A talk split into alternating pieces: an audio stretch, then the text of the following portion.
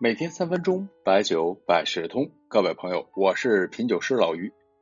今天的，茅台的批价终于下来了一点也是因为过节，越临近日子，大概率啊都会跌一点因为该送礼的也都送了，物流呢也快停了，所以呢，咱们今天呢腾出时间说说这茅台股份的系列酒。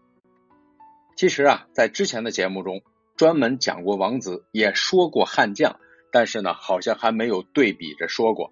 今天呢，对于我们的听众呢，我们普及一下，咱们出去啊别露怯。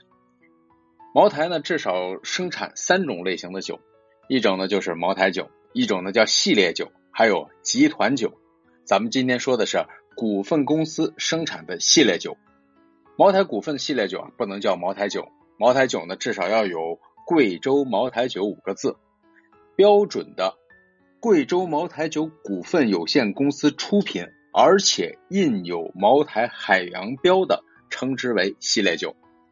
系列酒呢，曾经有很多，但是这些年的茅台集团也是下大力气整治，聚焦打造大单品，所以现在呢，主要有八款。有个说法呢，叫做一曲三毛四酱。这曲啊，就是贵州大曲。贵州大曲呢是老酒，早在上世纪六十年代呢，叫做红粮窖酒。当时呢，主要是员工内部福利，或者是卖给糖酒公司的啊，有点像现在的品鉴酒。后来呢，不知道为什么停售了，直到二零一五年重启。我曾经收藏过八十年代的贵州大曲，别说那个包装啊，当时一定还是挺时髦的。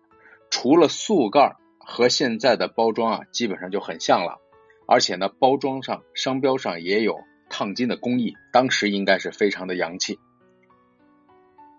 三毛呢，就是当年三家烧坊的名字：赖毛、华毛和王毛。赖毛这个商标很有意思，我们知道哈，这个商标呢，始于一九二九年贵阳商人周秉衡办的恒昌烧坊。这个恒昌烧坊啊，现在呢也出了一款酒，搞得包装很富足啊，很复古。经常呢坐飞机的朋友应该能够看到，在飞机的杂志上做了很多的广告，这就明摆着要做高净值人群的生意啊。恒昌烧坊后来呢被赖永初接管了，更名为赖毛。现在呢赖氏后人呢也做过一款叫赖永初酒啊，现在呢真的是关联的名字用了很多。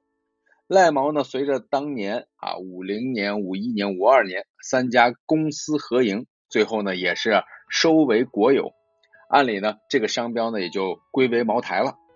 不过后来茅台酒厂呢曾经停产了这款酒，时间很久，而且呢商标法上好像有一个规定，就是三年还是几年啊没有生产这个产产品，这个商标呢就会释放出来。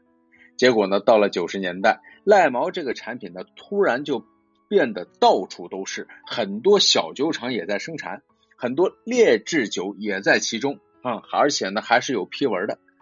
赖毛的这牌子呢，就受到了一些影响，但是呢，其实也有好处啊，就是覆盖的人群多了。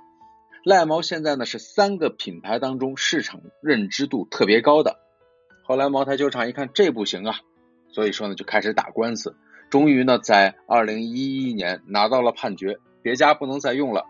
到了二零一五年，茅台呢重新启用赖毛这个品牌。现在呢，赖茅呢有端曲、传喜、传承等系列，而且呢，凭借着市场的这种原始的认知和它过硬的质量，很快就脱颖而出。现在呢，也是十个亿的大单品。熟悉赖茅历史的朋友，是不是？多会有一些感叹啊。唐代温庭筠有首诗：“江上几人在，天涯孤照还。何当重相见，樽酒未离言。”懂故事的朋友知道我读这首诗的寓意。